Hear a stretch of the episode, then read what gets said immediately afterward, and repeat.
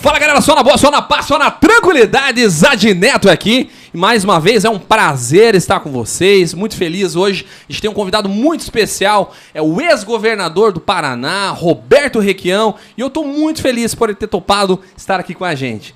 Roberto, obrigado por ter aceito o nosso convite, é um prazer realmente ter, estar com você aqui.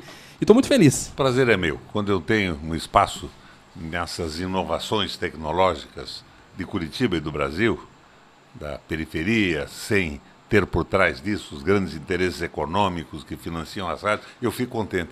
E eu fui muito amigo do seu avô, o velho Zad. muito bem, com certeza. Estamos hoje com uma, uma grande pessoa aqui, ex-governador, prefeito de Curitiba, senador do Paraná. Então a gente tem muita coisa pra gente falar hoje e eu tô muito feliz e muito ansioso por, esse, por, por, esse, por essa entrevista, vamos dizer assim. Pessoal, queria agradecer você que está em casa nos assistindo, no celular, no iPhone, no iPad, no no Android, em tudo aí que você está nos vendo. É um prazer ter você, então, nos assistindo. A gente faz esse programa para vocês. Então, muito obrigado mesmo, tá bom? Mande a sua pergunta, a gente vai fazer aqui pro nosso amigo Roberto Requião, tá bom? Queria agradecer então os pessoal que nos ajuda e nos apoia esse canal. Queria agradecer o pessoal da Side Games. Então, o Marcelo, meu grande amigo lá da Side Games, está precisando então daquele jogo lá pro PS4, PS5, Xbox One, Nintendo Switch, você consegue lá na Side Games com o meu amigo Marcelo, beleza? Inclusive lançou um um jogo novo agora chamado Elder Ring, que você pode acompanhar e pode comprar com ele lá, tá bom? Pessoal da Giobela Empadões, então tá querendo aquele empadão gostoso, tá afim daquele empadão é, saboroso, você consegue lá com o pessoal da Giobela Empadões, beleza? A minha amiga Isabel, você consegue encomendar com ela. Tá aqui na descrição o telefone dela e também você consegue via iFood, beleza? Pensa no empadão, gostou? Gosta do empadão? Muito. Gosta? Muito. A gente vai trazer eu um. Eu estou entusiasmado com você. Eu comecei a minha vida, participação política, como radialista. Olha que bacana. Na PRB2. A PRB2 era Paraná, Rádio Clube Paranaense, PRB2. Paraná Brasil 2. Era a segunda rádio do Brasil, a primeira a Rádio Nacional. Eu tinha um programa lá. E foi um programa de uma audiência monumental. E eu parei. Parei porque eu jogava pesado e eu não aguentava mais os processos que moviam contra Cara. mim batia duro nos picaretas e vinha o processo judicial. Mas conseguiu uma audiência fantástica. Bacana, quem sabe vem pra gente também. Eu acho que mesmo no teu poste aqui, você deve fazer uma linha polêmica, fazer a crítica do que a Globo não diz, as estações, porque você abre dessa forma um espaço só teu, colocando a verdade que as grandes redes não mostram, de né? forma alguma. Com certeza. Mas, pessoal, queria agradecer então o pessoal da Jobela Roots Premium Beer também, que sempre nos apoia, sempre nos ajuda. Cerveja artesanal, você consegue lá com o meu amigo Devanir. E a gente também está no, no YouTube, no Facebook. Agradecer o pessoal do servidor do YouTube e da galera do, do, do YouTube do Facebook. Deezer e Spotify, você consegue acompanhar esse episódio também no Deezer e também no Spotify, beleza? Produção, acho que eu estou esquecendo de alguém? LM Terraplanagem. Que está com a gente também, fechou uma parceria com a gente. Então tá precisando aí de terraplanagem, você consegue lá na LM, tá bom? Como a gente começou essa parceria agora, a gente vai colocar na descrição aqui, mas entre em contato com meu amigo Leandro, que eu tenho certeza que você vai adorar o serviço dele, beleza? A gente tá esquecendo de mais alguém, produção? Acho que não, né? É isso mesmo? Roots Premium Beer Jobela. Beleza. Pessoal, então hoje eu tenho uma pessoa muito, mas muito especial aqui. Nosso amigo Roberto Requião, advogado, jornalista, urbanista, político brasileiro, foi deputado estadual, prefeito de Curitiba, secretário estadual, governador do Paraná e senador da República. Hoje eu converso com ele é um prazer imenso tê-lo aqui. Senhor Roberto Requião, queria que o senhor se apresentasse para o pessoal que não te conhece, eu acho difícil mas esse espaço agora para o senhor se apresentar, tá bom? Minha gente, eu sou um sujeito que comecei a fazer política porque queria ajudar a transformar o mundo. Queria que a política fosse um instrumento para a melhoria da vida das pessoas, de modificação das relações econômicas e tudo mais. Passei por esses cargos que você falou, mas além disso eu fui presidente do Parlamento Europeu Latino-Americano, da Eurolat, com sede em Bruxelas e fui presidente da seção brasileira do Parla Sul, em Montevidéu, e do Parlatino, no Panamá, na cidade do Panamá. Esses últimos dois anos eu exerci esses cargos internacionais. Isso me deu uma perspectiva muito interessante de ver o que estava acontecendo no mundo, o que faziam os governos de certo, o que faziam de errado. E eu perdi a última eleição para o Senado, naquela onda bolsonarista, e uma campanha dura de mentiras através da, da, da internet, no, no WhatsApp, tudo isso, estava bem afastado. Agora, de repente, eu começo a ver o que acontece no Brasil e no Paraná. Minha gente, tem mulheres assaltando caminhões de lixo para alimentar a família. Tem gente comendo sopa de osso. E tem açougues que descartavam os ossos, que hoje tem ossos vendidos de primeira e de segunda. Nós estamos num processo inflacionário fantástico.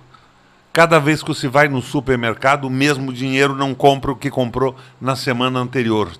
E aqui no Paraná, eu fui governador três vezes, minha gente. De repente eu vejo a conta de água e de energia elétrica na lua, sem nenhuma necessidade. Nós estamos sendo roubados. Esse pessoal tem muita má fé ou não tem nenhuma noção do que é administrar um Estado. Impostos altíssimos forçam o aumento do custo de vida. Você sabe que, mesmo a internet, nós tínhamos a Copel Telecom. Com a Copel Telecom, quando eu fui governador, eu coloquei banda larga em 2.300 escolas, 25 mil salas de aula. Internet boa, inclusive. Venderam a Copel Telecom e, em seguida, arrendaram as linhas. Venderam e arrendaram as linhas. Não, não tem nenhum cabimento, é uma incompetência absoluta. Então eu resolvi entrar nesse jogo. Comecei a viajar pelo Paraná inteiro, bater um papo com as pessoas e com um grupo de, de companheiros de vários partidos, são cinco ou seis partidos. E isso levou a uma pré-candidatura ao governo do Estado. Hoje eu não tenho partido. Vou ter que resolver isso até o fim do mês. Mas é, o partido é o de menos. O importante é reunir um grupo de pessoas com competência para arrumar essa esculhambação que virou o Paraná. Anarquia e incompetência de A a Z. Isso não pode ficar assim. É aquela história do novo, né? Botar o novo, os meninos. Os meninos não sabem o que estão fazendo no governo do Estado. Aliás, sabem, né? estão vendendo empresa pública, vendendo ações da Copel, da Telepar. E daí para vir aqui, eu tive que pôr gasolina no meu carro. Minha gente, não dá. Os preços estão na lua. E agora, com a briga da Ucrânia com a Rússia, Piora. a gasolina vai logo para 15 reais. Querem mudar isso? Mudem os governos. Com certeza. Vamos fazer, faz, falar igual minha mãe fala, aquela bela brincadeira. Vamos começar do começo? Como é que o senhor entrou na política? Como é que foi isso? Foi sempre um desejo? Porque a tua formação é advogado, o senhor fez é, jornalismo também.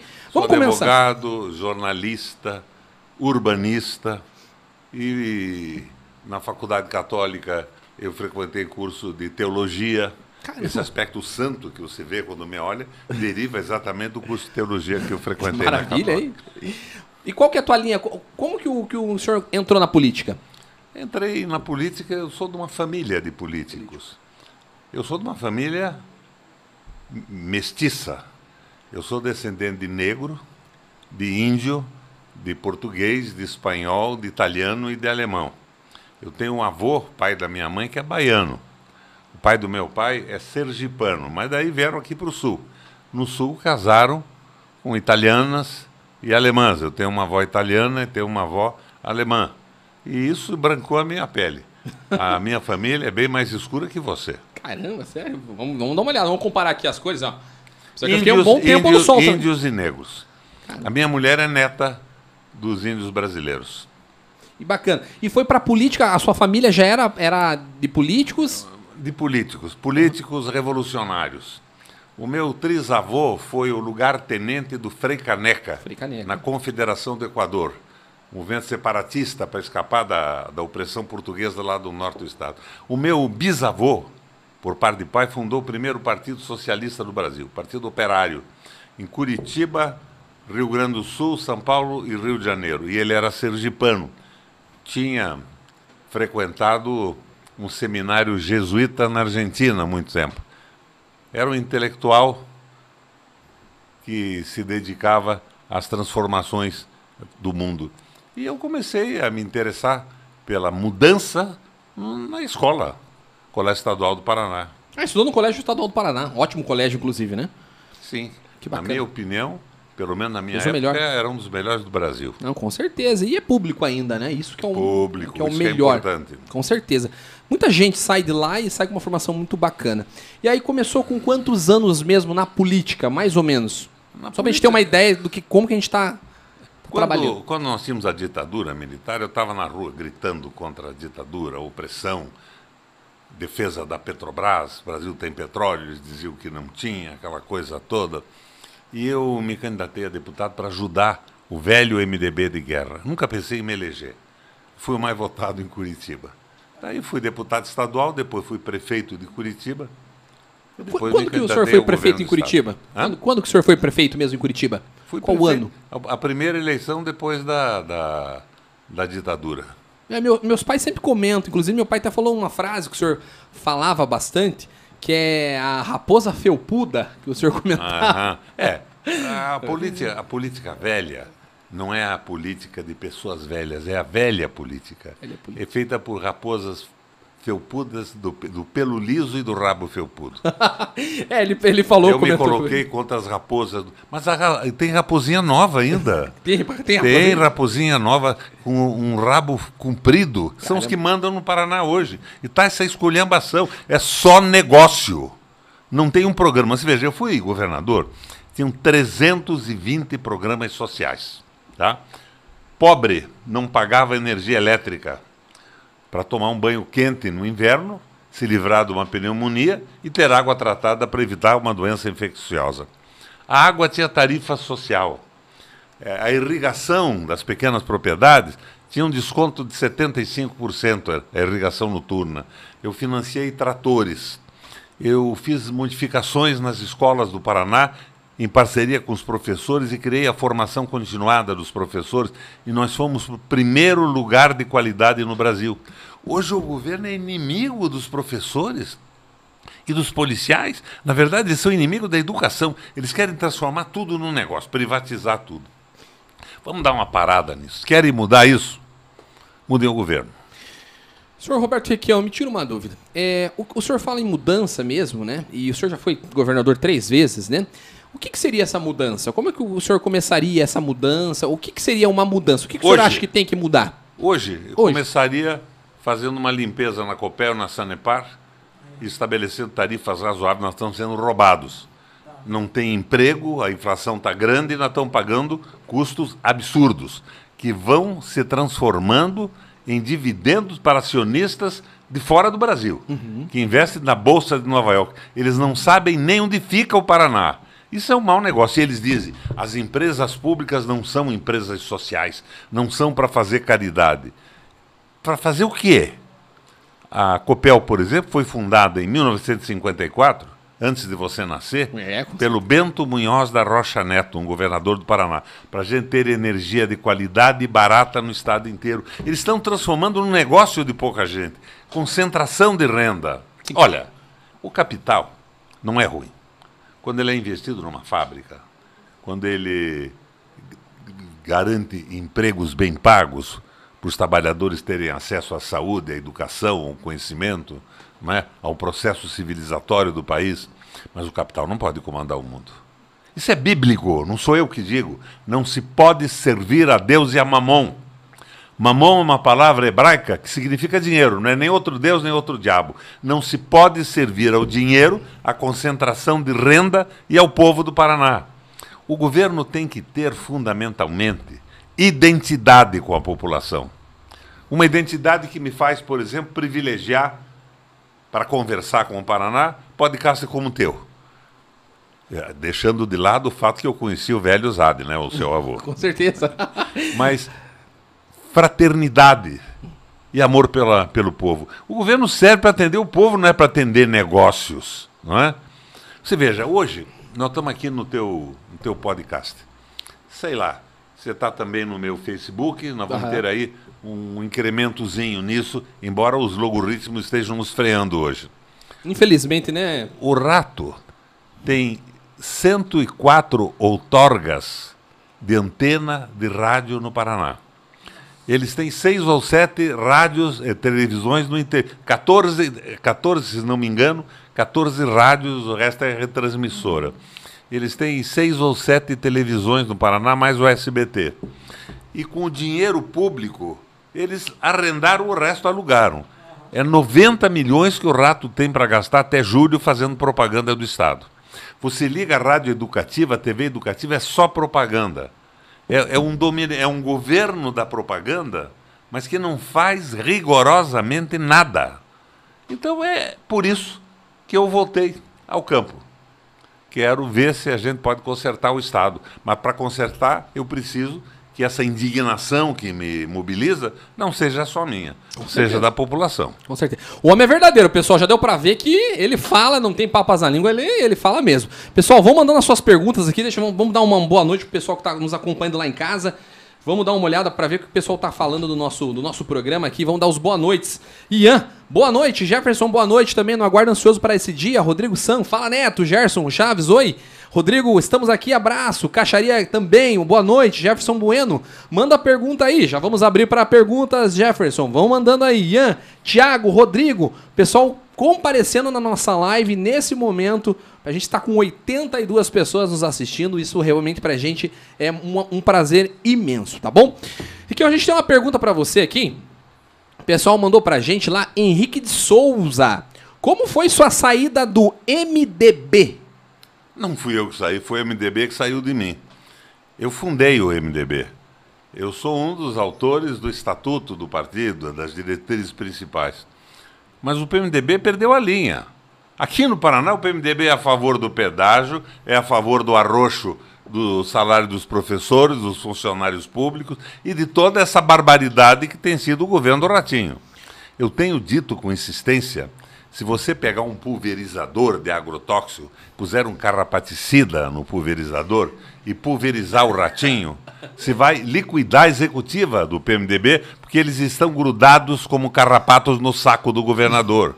Mas estão pensando no quê? Esqueceram o Estado, esqueceram a carestia, a inflação, o desemprego, o preço da luz, o preço da água. Estão a favor de tudo isso? Eu tirei o time, fui embora se transformou num balcão de negócio a favor da possibilidade de eleição de algumas pessoas. Mas eu faço aqui um vaticínio, uma previsão. O PMDB não elege um deputado no Paraná mais, porque perdeu a compostura. E me tira uma dúvida, o senhor é na, na, no governo, o senhor, os professores adoram você. Meu pai é, é, guarda municipal, ele é oficial hoje da guarda municipal. Meu pai é guarda municipal, guarda... uma guarda que eu criei. É. Ele costuma dizer bastante que, a, que a, o pessoal adora né, o seu governo, sempre adorou a maneira que o, que o senhor governou.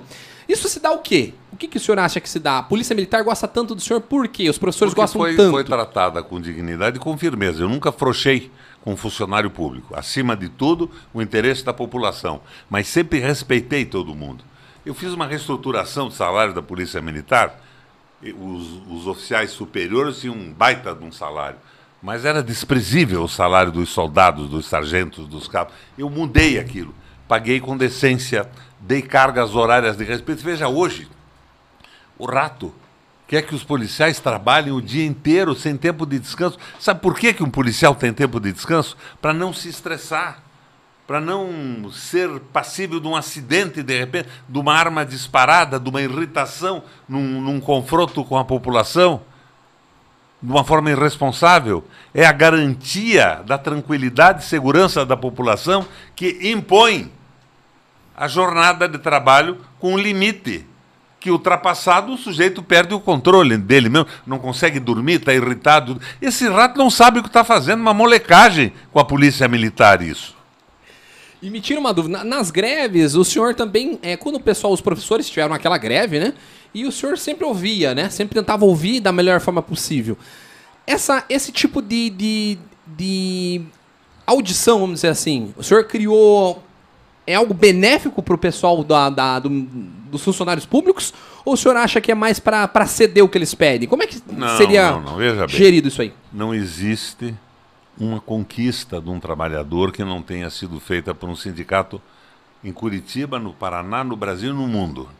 O Biden que é esse porra louca que é presidente dos Estados Unidos, que é um imperialista, que está provocando guerras no mundo, até ele vai para as rádios de alcance dos Estados Unidos inteiro e diz: se alistem, integrem, se filiem a um sindicato, porque o trabalhador só consegue se opor ao poder do empregador através de um sindicato, na conversação, na negociação. Aqui estamos acabando com os sindicatos.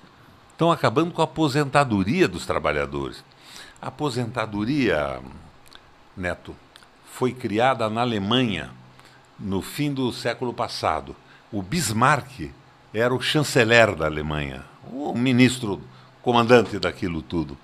E ele leu um texto de um filósofo alemão que já tinha morrido, que chamava-se é, Johann Schacht. O Schacht dizia o seguinte. Difícil a sim. O Schacht dizia o seguinte: a nobreza mandava no mundo, o direito hereditário, eles eram donos da terra, todo mundo tinha que pagar para cultivar a terra, dar uma parte da cultura para eles e tudo mais. Mas o comércio foi crescendo, a indústria surgiu, as relações de trabalho foram mudando. E a burguesia, a burguesia o que, que significa? Burgo é a cidade, a burguesia é o cara que mora fora do burgo, fora das muralhas.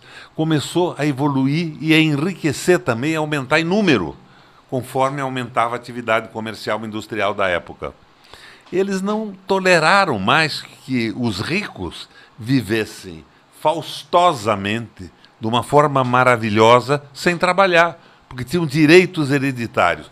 Então a burguesia se rebela derruba a nobreza. Isso acontece fundamentalmente na Revolução Francesa. E eles consagram o direito de propriedade. Era o burguês, dono da terra, que era agora independente e a nobreza liquidada.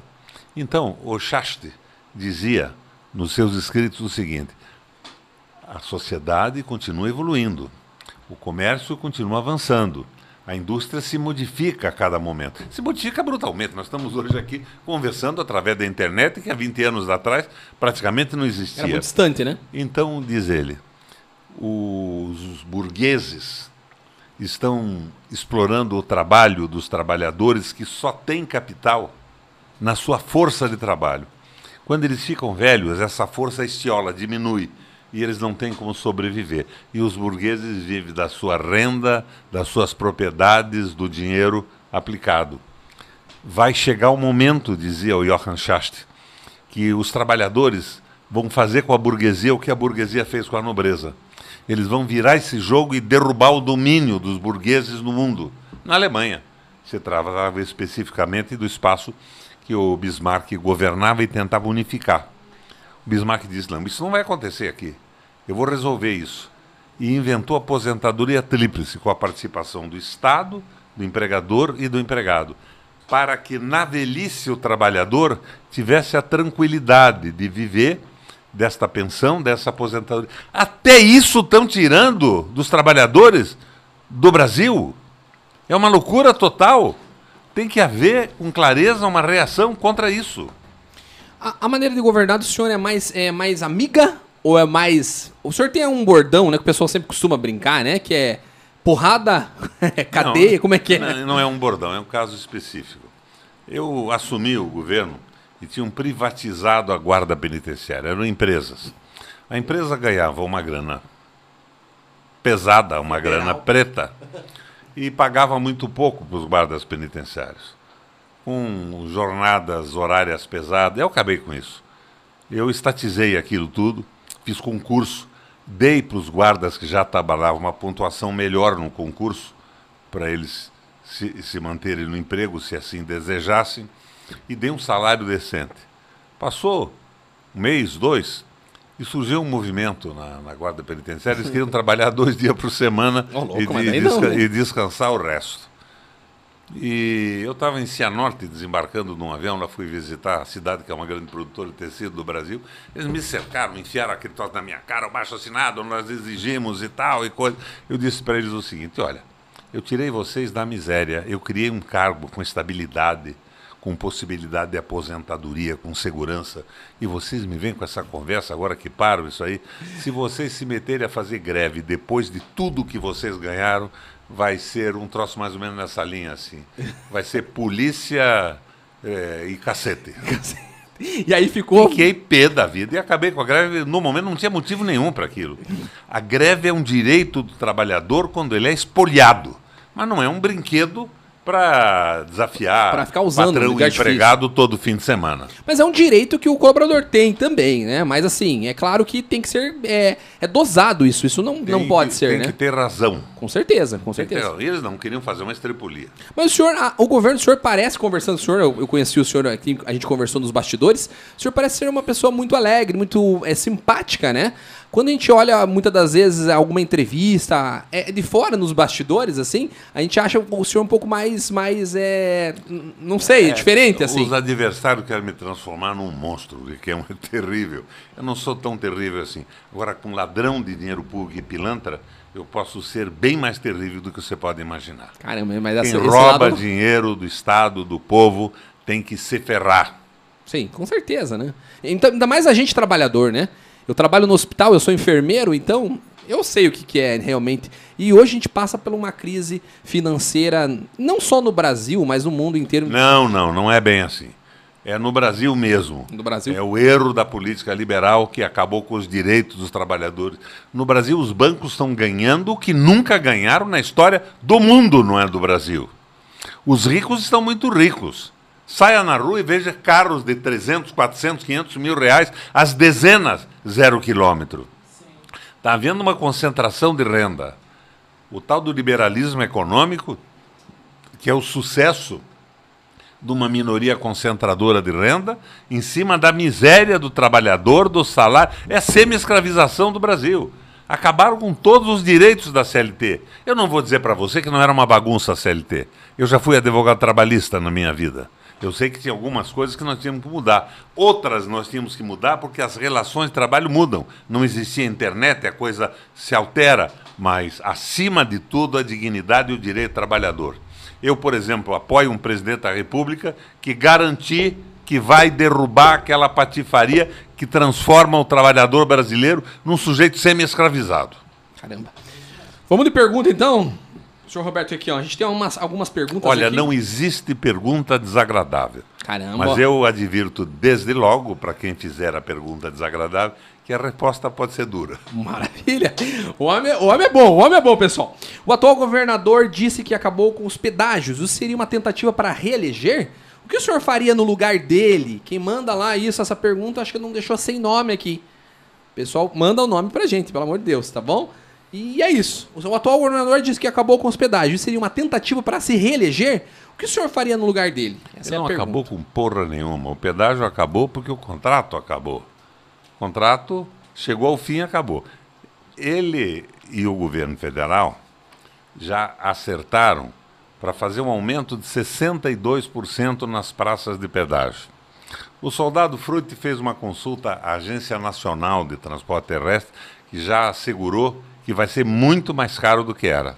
Só o fato de ter mais 15 praças de pedágio, 62% a mais, já demonstra que vai ser mais caro. Não é? Ele parou com isso agora porque a picaretagem do pedágio tão escandalosa, tão safada e tão malandra, que ele seria liquidado nas eleições. Ele não faria nem 5% dos votos do Paraná, porque estaria revelada a associação dele com o pedágio. Mas a associação se mantém. Eles querem fazer depois da eleição. O Jaime Lerner fez isso comigo uma vez. A primeira vez que eu me candidatei a governador, eu denunciei o pedágio do Jaime Lerner. Ele era governador, candidato à reeleição. Ele simplesmente desabou nas pesquisas. Daí, com um decreto, ele reduziu o pedágio pela metade. E a imprensa, dominada pelo governo, dizia: o Jaime é a favor do povo. Ele reduziu o pedágio. Esqueceram que quem fez foi ele, que ele reduziu na véspera da eleição. Eu perdi a eleição. E logo depois que o Jaime ganhou, ele dobrou de novo o preço do pedágio. Daí veio todo esse escândalo que o Brasil conhece hoje como uma das patifarias maiores da República Brasileira. Então o rato quer se esconder da patifaria para fazer depois. Eu, se vier a ser governador, eu acabo com isso. Quando muito, faço um pedágio de manutenção. O que, é manutenção? Um pedágio que cobre ah, o serviço de capina da beira da estrada, algum pequeno conserto, uma ambulância para atender as pessoas, onde você pagaria hoje 20, você vai pagar 2. Mas isso se as finanças do Estado Tiverem ok. estiverem ruins. que se estiverem boas, nós pagamos imposto. Para que pedágio? Que o pedágio, companheiro, mesmo para quem não tem automóvel, sobe o preço de tudo, das mercadorias que são transportadas. Você sabe que o governo hoje dá isenção para as multinacionais de 17 bilhões de reais. Olha, bilhões, com B de bola, não é com M de Maria. Isenção. Agora, se eu e você, Neto, abrirmos aqui na SIC uma pastelaria numa esquina, nós vamos pagar um imposto brutal. Com certeza. E eles não cobram das multinacionais 17 bilhões de reais e diz que não tem 3%, mais de 3% para dar um aumento para professores, funcionários públicos e policiais. Eles enlouqueceram. Isso não é governo, é um governo pequeno com grandes negócios. E o povo não está envolvido nesse negócio. Complicado. Vamos dar uma olhada aqui, Henrique. Então, isso já, a gente já respondeu. Gustavo Duarte, ex-governador, consegue mensurar a perda que o Paraná teve com a venda da Copel? A gente comentou um pouquinho sobre isso, né? Mas se o senhor quiser comentar. A Copel ainda não foi vendida. Eles estão vendendo ações. Ah, eles querem tirar o controle leilão, da mão né? do Estado. O que eles venderam foi a Copel Telecom. Copel e Telecom. Venderam internet. e logo depois alugaram para poder usar. A receita do Estado aluga. A as escolas alugam. Eu coloquei em 2.300 escolas, 25 mil salas de aula. Eles alugam para isso. E era uma internet super boa, né? Fibra ótica, então eu lembro. A, a Copel era uma das melhores internets do Brasil. Todo país decente sonha em ter uma internet pública gratuita ou de pequeno preço para que as pessoas mais pobres possam entrar nesse universo da informação e acessar o conhecimento que existe no mundo. É negociata, patifaria. Complicado, né? Vamos dar uma olhada aqui. Gustavo, a gente já respondeu. Roberto Júnior, com baixa de infecções do Covid-19, o governo atual acha que a obrigatoriedade do uso da máscara no Estado deve, ser, deve se acabar. O senhor concorda com isso? Não se trata de concordar com isso ou com aquilo. A vacinação conteve o Covid-19. Agora, aparentemente, a Omicron, que é uma variante, variante. do Covid, ela está funcionando em pessoas que não se vacinaram. Não é?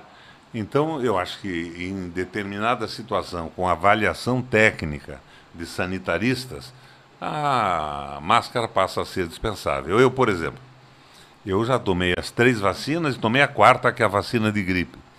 O Omicron, se me pegar, vai ser. Fichinha. Fichinha, um mal-estar passageiro em um ou dois dias. Né? Então, o, o senhor não chegou a pegar o Covid? está se confinando aos que não se vacinaram.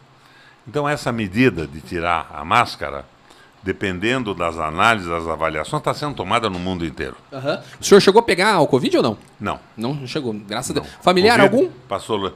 Olha, eu tive amigos mortos, familiares Puxa mortos. Vida. Nem me, nem me fale nisso. Melhor tragédia. nem lembrar, né? Eu, eu trabalhei no hospital, em, em hospital de campanha, inclusive, é bem complicado. É, Ma Michael Marques, boa noite, pessoal. Gostaria de saber o que o nosso querido ex-governador, ao ser questionado sobre a sua aposentadoria, tomou o gravador das mãos de um repórter. Parabéns pelo programa.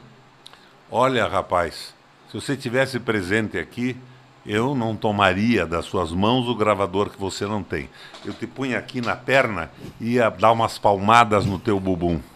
Eu não tenho aposentadoria nenhuma, rapaz. Meu Deus do céu. Eu tenho uma do INSS.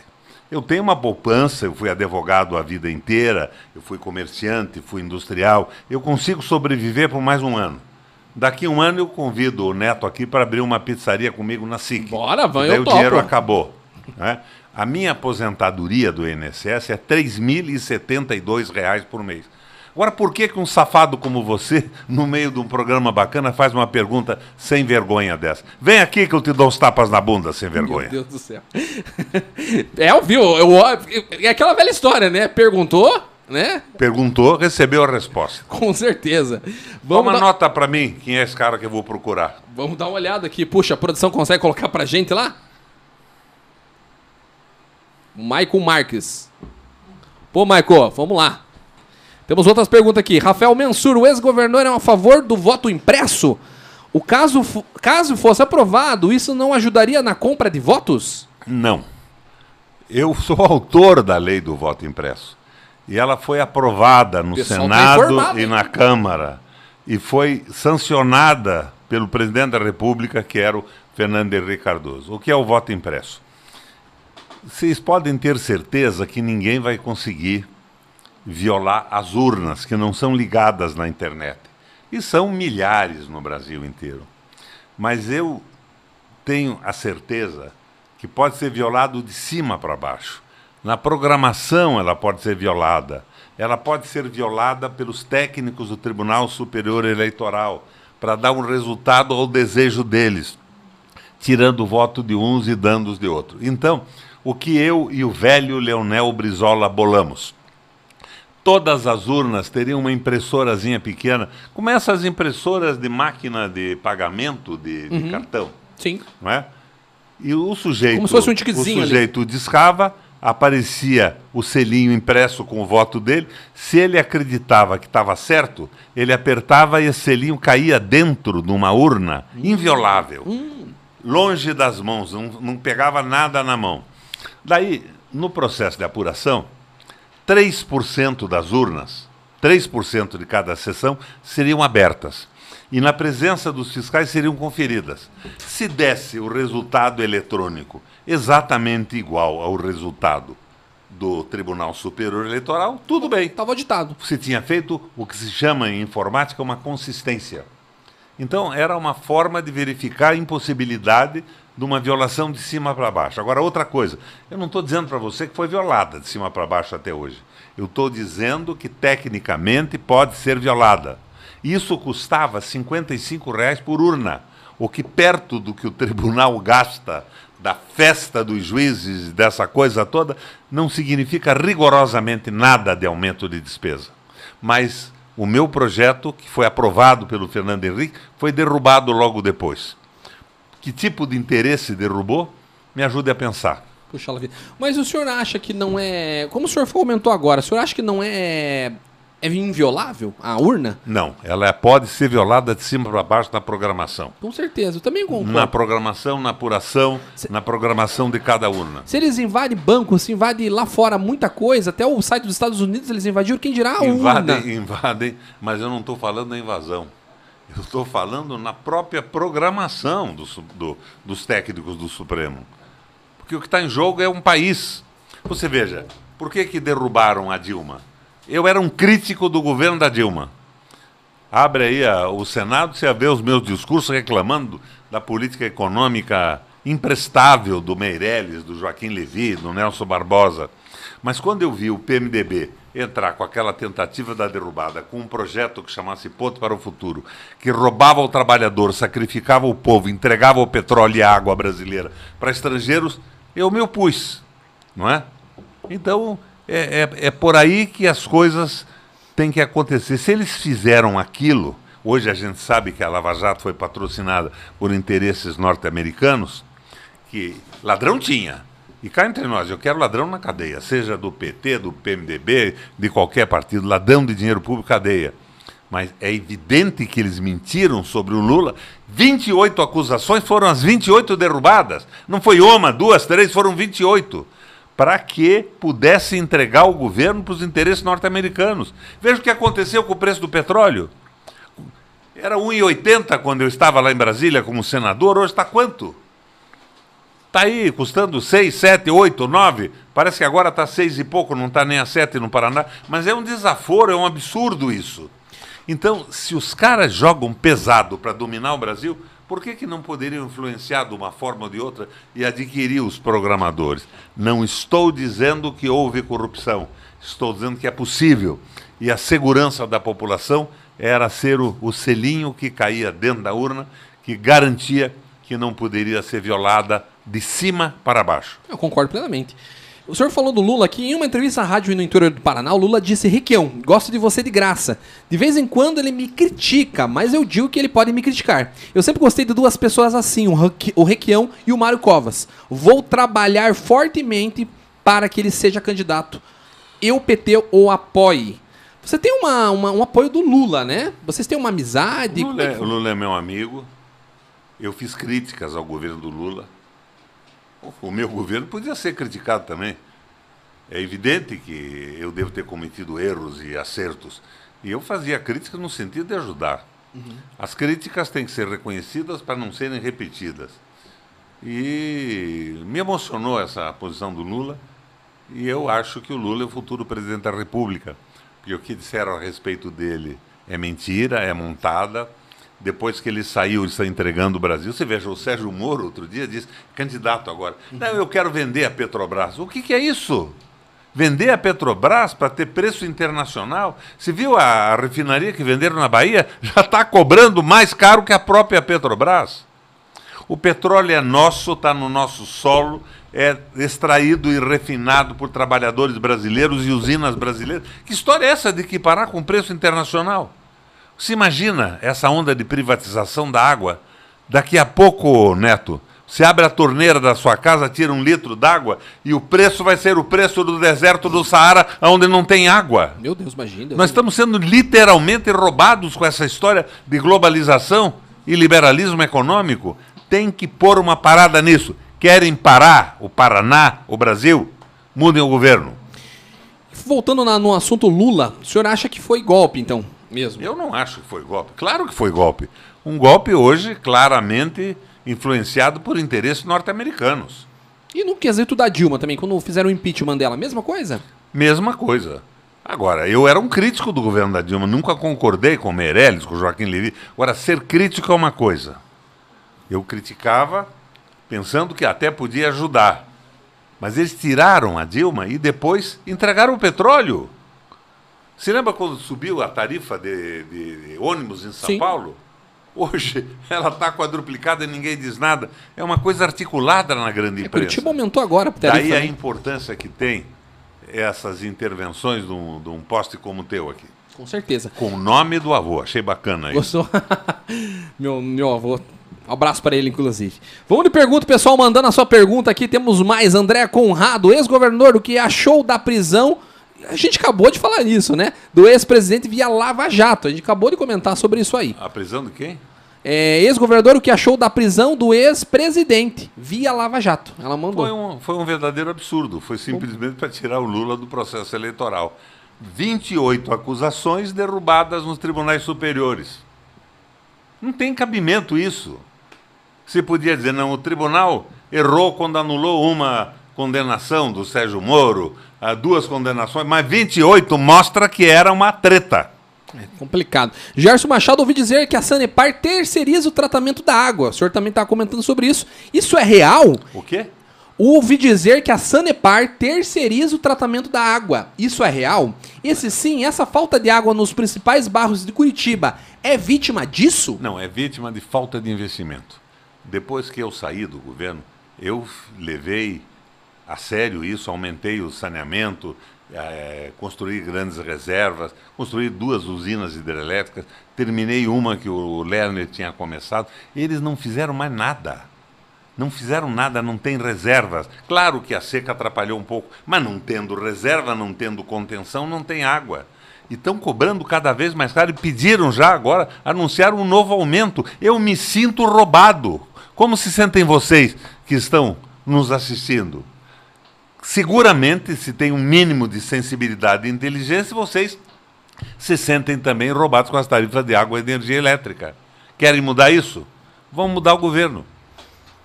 Aí, pessoal, vamos. Pode ser diferente. Eu congelei as tarifas do Paraná por oito anos e eram as mais baratas do Brasil. Ah, o Requião quebrou a empresa. Quebrou o quê? Eu peguei a Copel, destruída, dava um prejuízo de 300 milhões. No primeiro ano, moralizei a administração, deu um lucro de 1 bilhão e 300. O que, que eu fiz? Eu reduzi a tarifa para o povo ter mais dinheiro no bolso para gastar no botequim da esquina, no armazém, para fazer rodar a economia e a população viver melhor. Eu baixei 105 mil artigos do ponto de vista do imposto para não subir o preço. Esse pessoal está desprezando o povo, não se identifica com os pobres. Eles são amigos do grande capital. É pequeno Estado e grandes patifarias. Complicado, pessoal. Vamos mandando suas perguntas aqui que a gente vai fazendo, tá bom? Pergunta pra ele qual partido político ele vai se afiliar. Rodrigo Santa Ana. Ele colocou entre parênteses seco, acho que é o apelido dele, tá? Pergunta pra ele qual partido político ele vai se filiar. Seco. Eu estou viajando aí pelo Paraná com o apoio do PT, do PDT, do companheiros do PSOL, companheiros do, do partido PSB Socialista Brasileiro, da Rede. Hoje mesmo nós fizemos na Sociedade 13 de Maio uma reunião de todas as centrais sindicais do Paraná. E elas fecharam com uma proposta de mudança do governo e mudança do tratamento do governo para com os mais pobres. Fecharam pela primeira vez na história com uma candidatura progressista, que é a minha candidatura, que estava presente lá. Eu vou me filiar a um partido e serei candidato de uma frente política de pessoas que têm um programa sério, vocês conhecem os meus governos como foram. Eu saí com 83% de apoio da população. Quero fazer muito melhor do que eu fiz, tenho mais conhecimento acumulado, mais experiência e vou entrar num desses partidos. Pode ser o PT, pode ser um, um outro deles. Por que não o PT? PT que foi tão batido, tão difamado, mas depois mostra que o, as condenações do Lula são anuladas, 28 delas. Eu acho que a gente tem que fazer o, certo a favor do povo e do país. E eu vou por aí. O que for melhor para o povo. O pessoal perguntou aqui, Janaína Oliveira de Santos pergunta para o senhor Requião se ele tem desejo de um, de, de um dia se tornar presidente do Brasil. Janaína. Janaína Oliveira Santos é o nome Já dela. Já pensei nisso, Janaína. Mas hoje eu tenho 81 anos de idade. Eu fiz uns testes quando estava na Bélgica presidindo o Parlamento Europeu. Me puseram um hospital com aquelas máquinas em que você entrava num tubo, saía pelo outro. E eles disseram o seguinte, Henriqueão, você só tem mais 40 anos de vida útil. Eu tinha 79. Eu estou na política, mas eu acho que para disputar uma eleição presidencial hoje, eu estou empolgado é com o fato de poder ser de novo governador, do Paraná e consertar os erros que essa gente está cometendo. Quero melhorar, Janaína, tua conta de luz, tua conta de água. O preço que você paga altíssimo no mercado, porque todo mundo está pagando impostos incríveis. Eu quero abrir aquela caixa preta da renúncia fiscal a favor das multinacionais para o povo saber por que, que esses mega empresário não paga o imposto e o dono da padaria é achacado todo dia com um fiscal com impostos extremamente duros para sua atividade. Vamos botar uma ordem em casa, Janaína.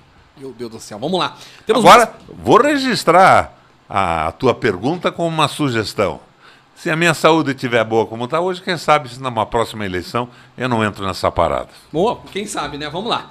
Pessoal, o Fernando Tosi pergunta: como o senhor vai ajudar os pequenos empresários atingidos pela pandemia? Fernando Tosi pergunta.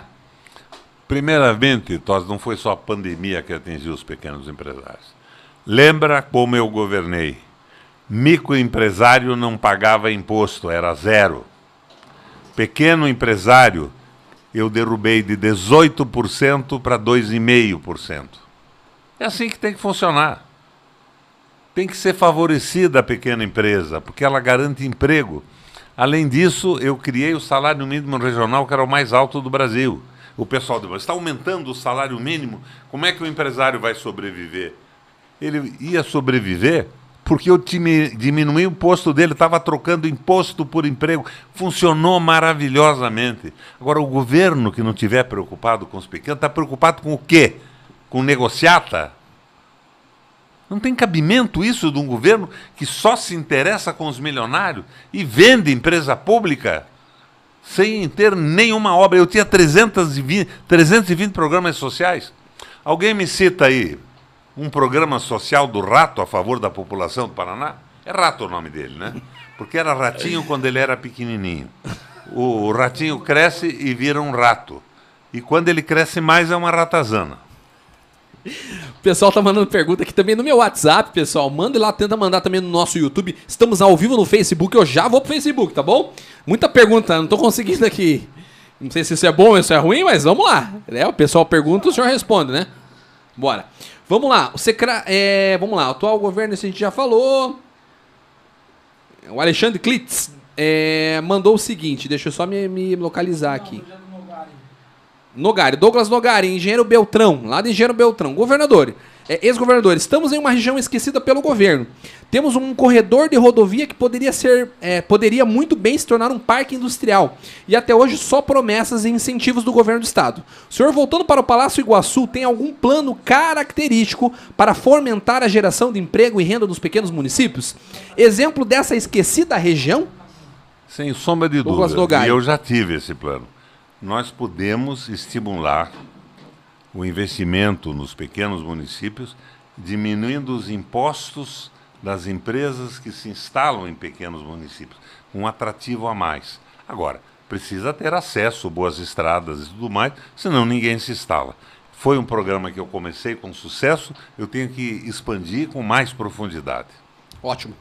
O pessoal também está perguntando, Jefferson Bueno pergunta o seguinte: o que ele acha da união nacional entre Geraldo Alckmin e Lula? Terá apoio dele no estado do Paraná? Grande abraço, Neto e senhor é, Roberto Requião. Jefferson Bueno. Eu acho o seguinte, que o essencial é o Lula apresentar um programa de governo. Apresentando um programa de governo, claro, sem arroubos, sem eh, radicalismos, mas sem a covardia de se aliar com a extrema-direita, está perfeitamente razoável o Lula, com a sua experiência, reassumir a presidenta da República para pôr o Brasil em ordem. Agora, o sistema eleitoral no Brasil é um sistema diferenciado, específico. Muita gente não é politizada. A pergunta que esse rapaz fez me parece do sujeito que entende e percebe a política com mais profundidade. O Alckmin ajuda o Lula, em certa medida, num eleitorado despolitizado. Nós só teremos um presidente capaz de apresentar um programa como eu gosto, firme, se tivermos um povo politizado. O que é que eu estou fazendo aqui com o neto do, do Zaade? Eu estou batendo um papo, mais do que como pré-candidato, mas com a intenção de levar algumas informações para que o povo possa votar melhor. Se o povo for mais politizado, os governos serão melhores. Com certeza.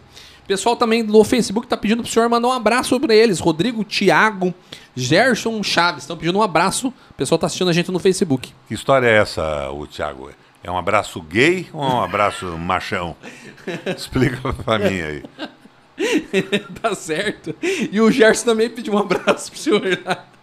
Pessoal pedindo abraço, eu fico meio desconfiado. Veja, eu sou hétero, mas eu sou presidente de honra do LGTBS do Paraná.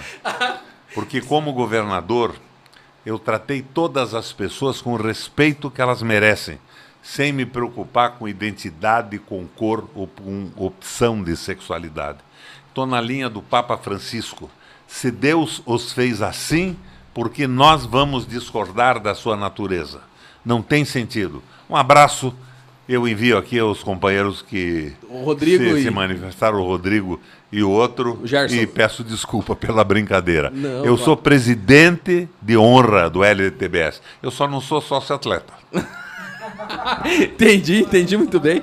Jurema Saraiva, grande Jurema, um abraço para você. Qual o projeto de governo quanto à segurança e à saúde? A Jurema que sempre nos ajudou ali no Hospital Cajuru, ela trabalhou comigo lá no Hospital Cajuru e ela, até o último dia dela, ela trabalhou firme, forte, contribuiu muito para a saúde aqui em Curitiba. Ela quer saber qual que é o projeto aí quanto à segurança e à saúde. O marido dela, inclusive, é policial militar.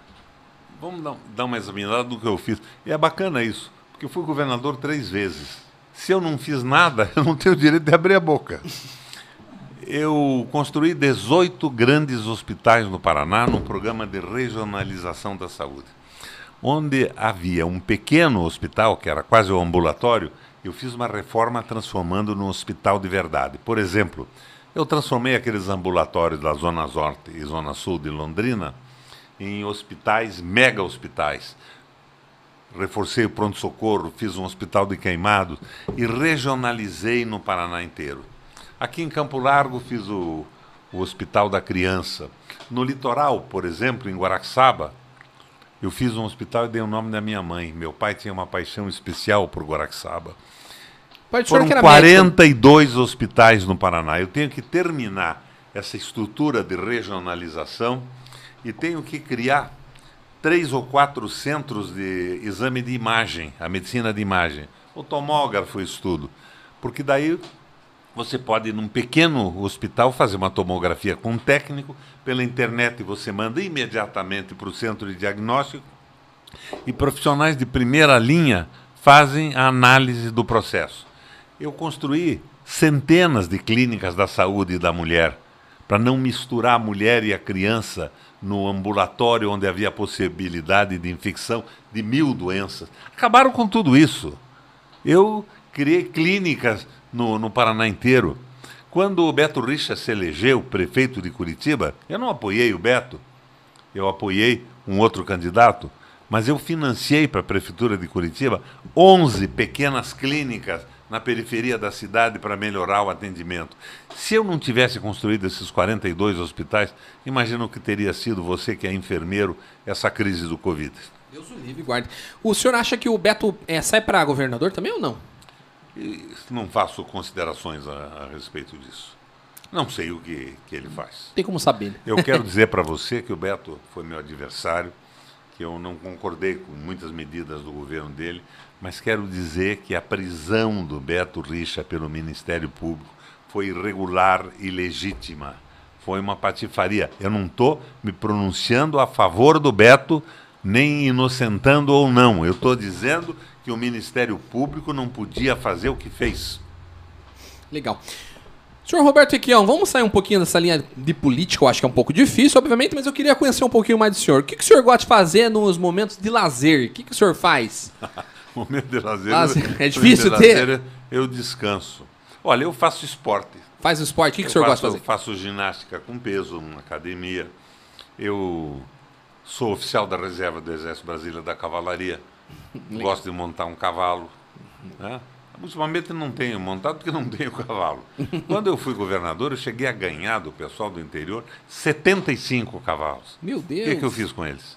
Imediatamente patrimoniei para a Polícia Militar do Paraná. Bacana. A maioria dos cavalos que é, tem o senhor. Eu, eu, eu sou bom de tiro. Caramba. Eu já fui campeão de, de tiro-alvo, agora não sou caçador.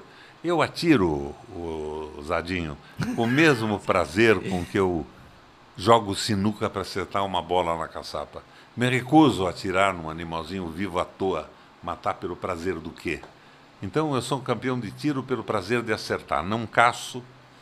E assim eu vou levando a vida, continuo lendo muito. Passei a minha vida estudando. Eu sou um, um jovem que parece incrível, né? Eu não sabia dançar. Eu vivia nas bibliotecas estudando meu tempo livre quase que absolutamente. Caramba. Então fui me instruindo, fui me preparando para fazer política nesse desejo enorme de fazer diferença, de ajudar a mudar o mundo.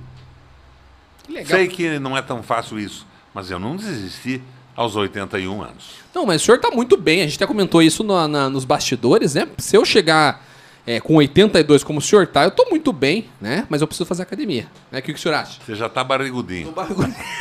e não tomo cerveja, o senhor acredita? Não tomo cerveja. Não fumo nem nada, acho que, que é, não sei. E o senhor gosta de filme ou não? Hã? O senhor gosta de assistir filme? Gosto. O que, claro. que o senhor gosta de assistir? Olha, tem um sensacional que eu vi quando era menino ainda, de um cineasta japonês que chamava-se Akira Kurosawa. Akira. Os Sete Samurais. Assisti na Biblioteca Pública do Paraná. Simplesmente fantástico. Bom, legal pra caramba. Vamos de pergunta então, pessoal. Queria agradecer vocês que estão nos vendo aí. O papo tá muito bacana. Estou aqui com o ex-governador do Paraná, Roberto Requião. Pensa num cara gente fina e ele fala o que pensa, isso que é muito bacana. Uns adoram, outros odeiam ou não? Como é claro, que é? Claro.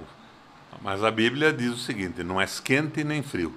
Se és morno, da minha boca te lançarei. Vomitarei, As né? As pessoas têm que ser verdadeiras. Isso não significa ser agressivo nem nada disso. E Com eu, às vezes, às vezes, sou mal criado. Não. Às vezes eu sou tomado por aquele espírito do Ciro Gomes, mando a puta que pariu no ar as pessoas que fazem uma pergunta mal criada ou me agridem. Eu sou humano. Com certeza. Como todo mundo. Não, não me escondo e não tento apresentar um perfil que não é o meu. Usar uma máscara que o senhor não, não, não tem, né? Com certeza. O Carlos César está perguntando: o governo, apesar da pandemia, não baixou impostos. Não deveria ter baixado? Feito a sua parte? Claro que devia ter baixado. Mas os bancos, companheiro, estão tendo os maiores lucros da história, não é do Brasil, da história do mundo. Você veja quem é que está mandando nisso, quem é que manda no rato, no Bolsonaro, através do Guedes, que é o ministro. É um horror isso. Não gosta disso? Mude o governo. O pessoal da Daniele também está perguntando. É, Daniele K. Neto, por que sobre o. É, pergunte sobre o ferry boat em Guaratuba. Permanece a ponte. Me perdoe, permanece a ponte que liga Matinhos Guaratuba? Sai do papel? Ela perguntou isso. Sei lá, o Beto disse que ele tinha um projeto com garantia de financiamento. Agora, o, o que esse ferribol demonstra a incompetência absoluta do governo do Estado. Né? Tiraram o Andrés, estava funcionando, puseram um cara lá, o cara não sabia o que fazer. O ferribol não conseguia nem atracar. Daí, com pressão e protesto de todo mundo, trocaram o concessionário. Mas trocaram o concessionário, parece que pelo mesmo, eu tive lá em Guaratuba, o pessoal da prefeitura me disse, não, esse novo concessionário é o mesmo, trocaram o nome, o nome da empresa para fazer uma tapeação. A ponte de Guaratuba é interessante. Eu vi o Álvaro Dias, numa época do governo dele, dizer, resolvi o problema da ponte. Vou fazer uma ponte privada. A empresa vem, faz a ponte, depois cobra um pedágio. Você sabe que no cálculo que o meu pessoal fez, se eles cobrassem um pedágio bem caro, eles levariam para receber de volta o dinheiro do gás da ponte 30 anos. Alguém, alguém joga um dinheiro para receber 30 anos depois. E, e, tem outro problema, tem que cuidar da ideia da ponte, porque Guaratuba tem uma faixa estreita entre a Bahia e o Oceano Aberto.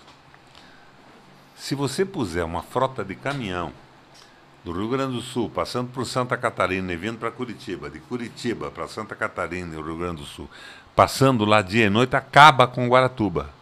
Aquilo vai virar um corredor de tráfego pesado de caminhão. Então tem que haver uma solução para aquilo lá também. É uma coisa a ser estudada. Ficava bacana eu dizer para você, né, pré-candidato, eu faço a ponte. Eu vejo as coisas com responsabilidade. E a gente hoje, por exemplo, a gente está em Curitiba e se fala muito em metrô né? E o senhor acha que é viável para Curitiba metrô ou não? Porque, por exemplo, nas grandes capitais já tem metrô. Não sei se precisa. O senhor acha que viável não... é, faz o buraco e bota e... o tráfego por baixo, né? O subterrâneo. Mas seria mais rápido? Será? O... Não, não. Eu acho que não Esse tem necessidade. O sistema nosso é bom. É um sistema que o Rafael Deli, que trabalhava com o Lerner, se inspirou na, na Finlândia. É um, um corredor de tráfego pesado, paralelamente duas mãos de tráfego lento, edificações ao longo do percurso do ônibus um sistema radial. As coisas vêm de fora, vêm para o centro e na ponta são alimentadas por outros tipos de ônibus. Eu, quando fui prefeito, eu criei a, a gratuidade na volta do, do transporte de vizinhança. Um sujeito que viesse a ponta da tomada do metrô na periferia e resolvesse o seu problema ali, fosse no armazém, no barbeiro, não pagava a volta. Entende? Era um troço para estimular o crescimento da periferia da cidade. Funcionou bem. Eu saí, acabou. Senhor Roberto Henriqueão, é, o senhor está pré-candidato do governo, né? E eu queria que o senhor comentasse, então, é, as principais mudanças que o senhor pensa em fazer. O senhor já comentou muitas coisas aqui, mas eu queria deixar esse espaço agora para o senhor realmente dizer. O senhor vem para quê? O senhor, eu vi em outras entrevistas o senhor falando que no ego, o senhor não tem mais, não, não é busca de poder, né? Já fui, já fui três vezes governador. Três vezes governador. Eu venho para consertar a esculhambação. Venho para baixar a tarifa, baixar imposto, fazer um governo com identidade com a população, um governo que tenha fraternidade e amor para com o povo. E eu tenho experiência. Eu saí com 83% de apoio do governo do Estado. Eu fiz um governo para a população um governo de crescimento de emprego, de crescimento econômico, de decência e de correção. Parece que os governantes hoje querem vender empresa pública. Qual é o programa no rato? Eu quero vender a Copel, quero vender a Sanepar. O que, que é isso?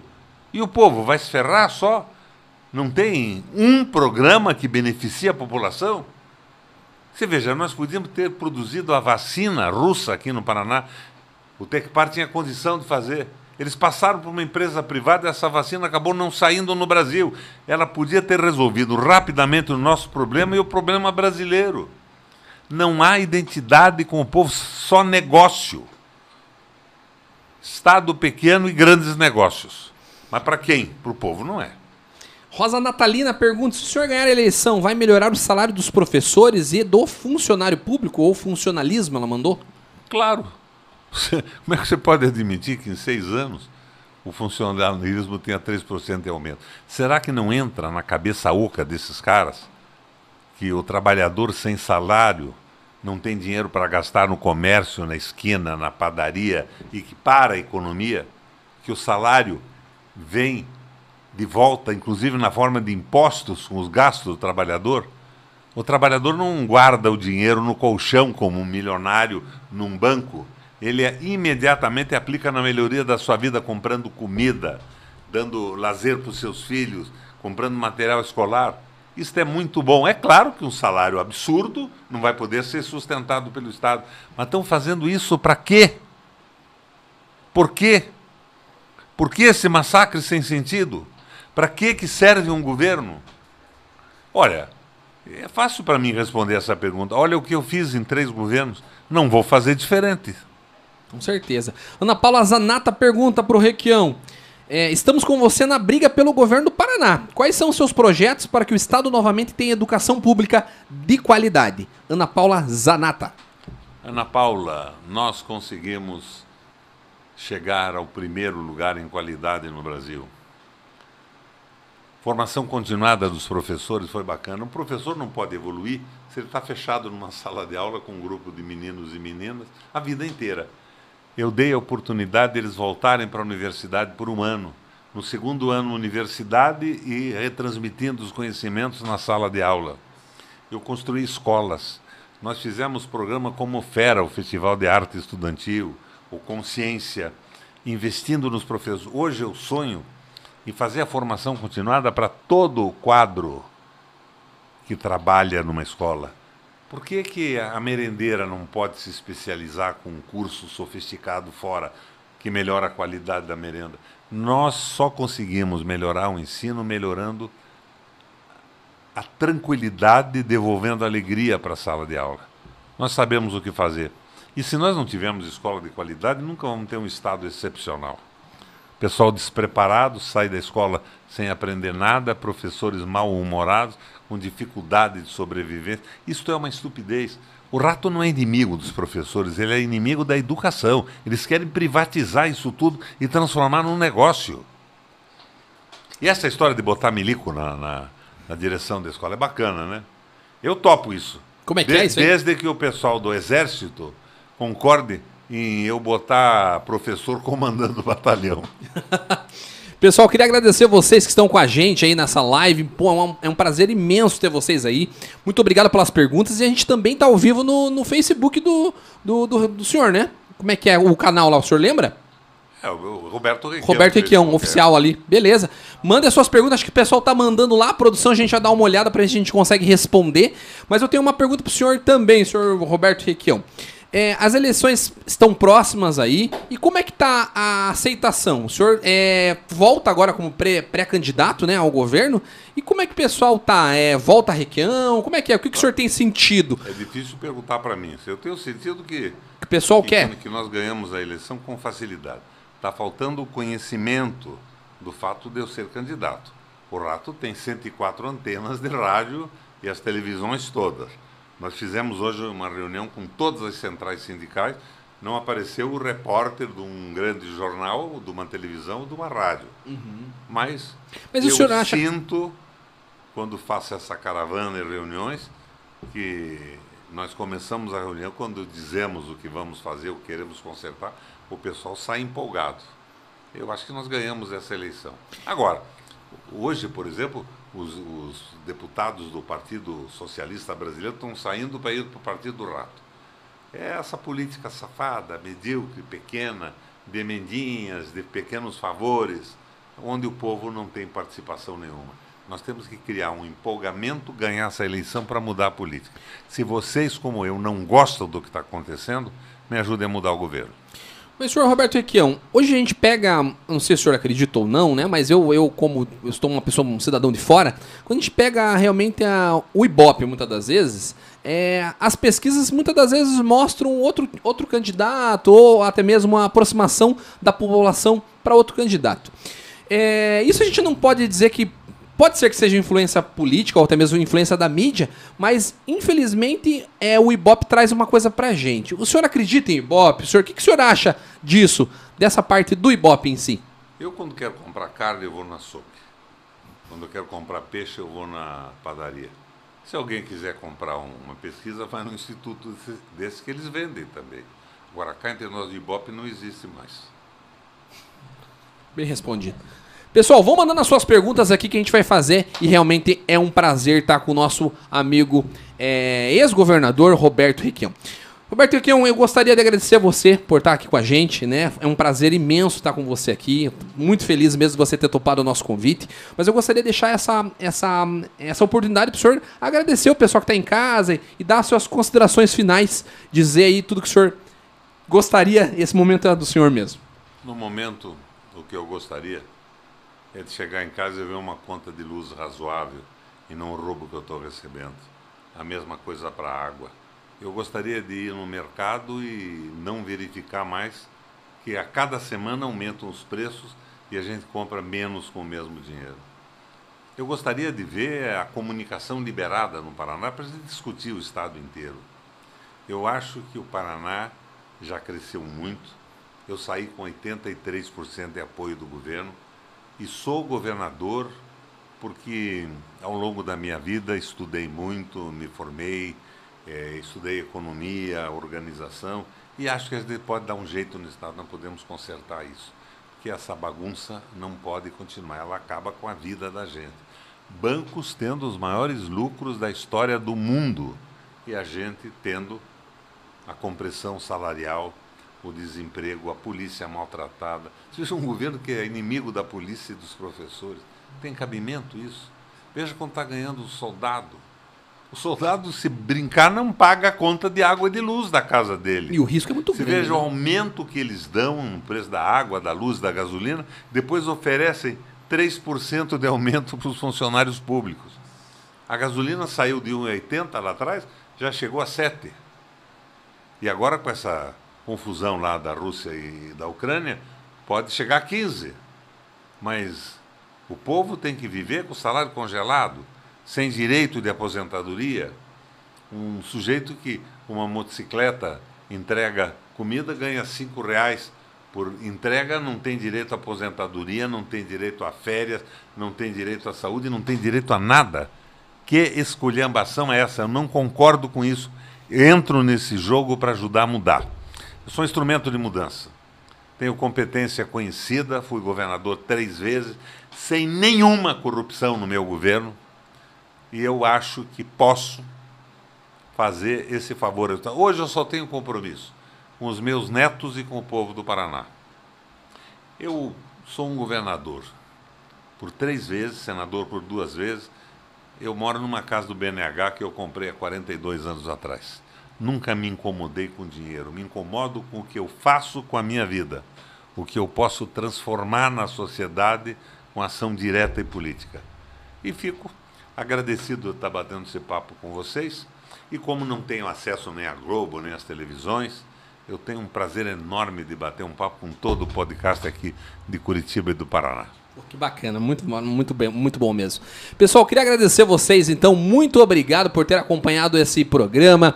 Lembrando que esse programa fica gravado tanto aqui no Facebook quanto no YouTube. E também a gente vai subir isso para o Spotify e para o Deezer. Então, no máximo dois dias aí, esse pro programa sobe para o Spotify e para o Deezer, beleza? Queria agradecer toda a produção aqui que nos ajudou, a, a, o pessoal da assessoria do senhor também é muito bacana. Nosso amigo Joelso que está ali, o Jomec também, né? Pessoal, gente finíssima, a gente conversou nos bastidores aí. É, eles fizeram toda essa ponte com o ex-governador. Me atenderam muito bem. Nossa, pessoal incrível mesmo, queria agradecer. Queria agradecer o pessoal também da Fusão TV, que a gente entrou em contato, eles fizeram essa ponte também entre a assessoria. Queria agradecer ao meu amigo lá, Juliano, meu amigo lá, é Leonardo, pessoal, gente finíssima mesmo. Muito obrigado por toda a ajuda, beleza? Queria agradecer a produção Léo também que está aqui com a gente, nos ajudando aqui na, nos bastidores. E agradecer você, pessoal, que está nos assistindo. Sem você, a gente não faria esse programa, a gente faz esse programa Neto. especial para você. E um abraço final ao teu avô, velho Zades. O velho com certeza. Um abraço pro nosso amigo Alcebiadzade Neto, então, vamos dizer assim, beleza? Pessoal, muito obrigado. Beijo na alma de vocês. Deus abençoe vocês. Muito obrigado. É, tô muito feliz, muito feliz mesmo. E tá vindo um empadão pro senhor aí, hein? Tá vindo um empadãozinho aí da Jobela. Vamos esperar. O senhor já comeu ou não?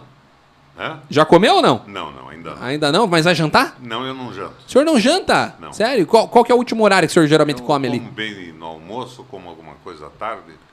Hum, Eu tô com 81 anos. Então essa é a mas eu- receita, eu, tá tô vendo? com 110 quilos. Caramba! E eu já fui um atleta de bom rendimento quando eu tinha 85. É isso aí, pessoal. Para encerrar, posso fazer um pedido pro senhor? Um pedido Pode. pessoal agora? Pedido pode. É? Isso não significa que você vai ser atendido. É. Eu queria que a gente encerrasse o, o programa, o senhor falando é, cadeia, porrada, como é que é aquela velha Eu história? nem me lembro como era. Ah, Mas fica aqui a minha impressão. Quem rouba dinheiro público, quem prejudica o povo pobre do Paraná e do Brasil, tem que ir mesmo é pra cadeia. É pau e cadeia. Um abraço, galera. Tamo junto. Aquele abraço. Música